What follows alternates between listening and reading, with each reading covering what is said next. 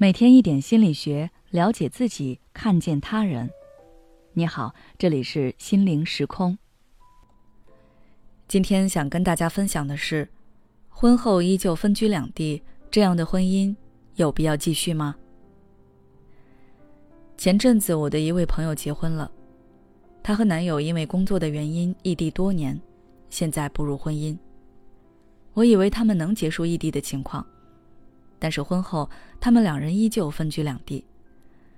她老公在一线城市打拼，她则留在了老家继续工作。两个人一月见一两次面。有朋友觉得他们这种生活方式很舒服，不用天天相处，可以避免很多烦恼；而有的朋友则非常不认可，觉得婚姻不应该是这样的。那么，这种分居婚到底可不可行呢？首先，我们来看一下为什么有的人会选择分居婚。一般来说，夫妻之所以会选择分居，有两种情况：一种就是像我朋友那样，因为工作等现实问题不得不分居；还有一种情况是主动想要和对方拉开距离。他们不认为建立一个传统意义上的小家庭有多么必要，他们更看重的是两个人的灵魂是否契合。所以他们不追求两个人必须在一起生活，分居或许更加利于两个人之间的相处。在很多人看来，婚姻的核心就是两个人组建起一个新的小家庭生活。如果两个人不生活在一起，那么距离会让两个人变得越来越疏远，甚至会导致感情破裂。但是研究发现，分居式婚姻虽然会让夫妻两人之间的连结因为距离变得脆弱，但它本身并不会直接导致伴侣之间出现嫌隙，或者是出轨、婚姻破裂。相反，它还能给婚姻提供以下几种积极的能量：第一，人际关系更加牢固。选择婚后分居的夫妻。他们拥有更多的时间精力去发展和维护自己的人际关系。大家应该都有这个感受。如果一个人结婚了，那他可能就会从你们的朋友圈子消失。你们以前经常一起玩的娱乐活动，他都没有时间参加了。但是分居婚的两个人却还是可以保留一部分单身人士的特质。虽然结婚，但不是把自己的全部休息时间都给家庭。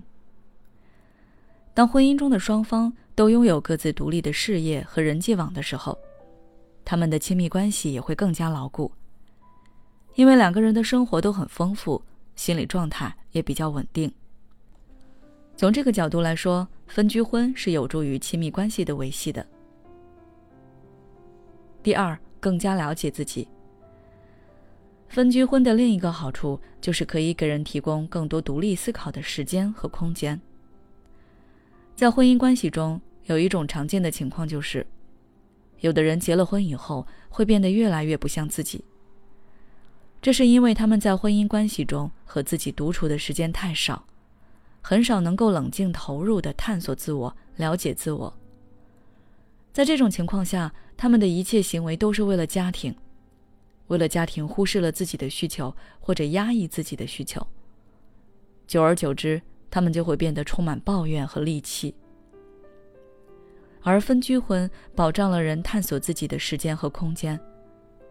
在这种情况下，你可以有更多的时间去了解自己，更清楚自己需要什么，也能够更好的满足自己的需求。说了这两点，大家是不是觉得分居婚也挺好的，甚至也想试一试分居婚？但是大家在选择之前，一定要明确你跟你的爱人是否适合这种模式。你可以问问你的另一半：如果没有了朝夕相处，你们的感情会不会变质？你们是更渴望陪伴，还是更渴望拥有一个属于自己的独立的空间？如果答案是否定的话，那你们可能就不太适合分居婚了。最后，我想说。分居婚虽然从某些方面来说能够让你们减少很多矛盾，但它肯定也是会让你们之间的连接变得脆弱。如果你们之间本来就存在一些问题，那么分居是会恶化你们之间的矛盾的。你们会从分居走向分离。所以，这个选择一定要慎重。希望大家都能坦然面对婚姻，找到适合自己的模式。好了，今天的分享就到这里。如果你想了解更多内容，欢迎关注我们的微信公众号“心灵时空”，后台回复“结婚之前”就可以了。给孩子最好的新年礼物，就是家长的正确引导和陪伴。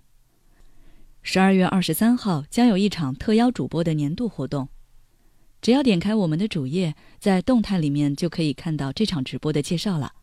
为孩子规划最好的一年，欢迎大家预约收听。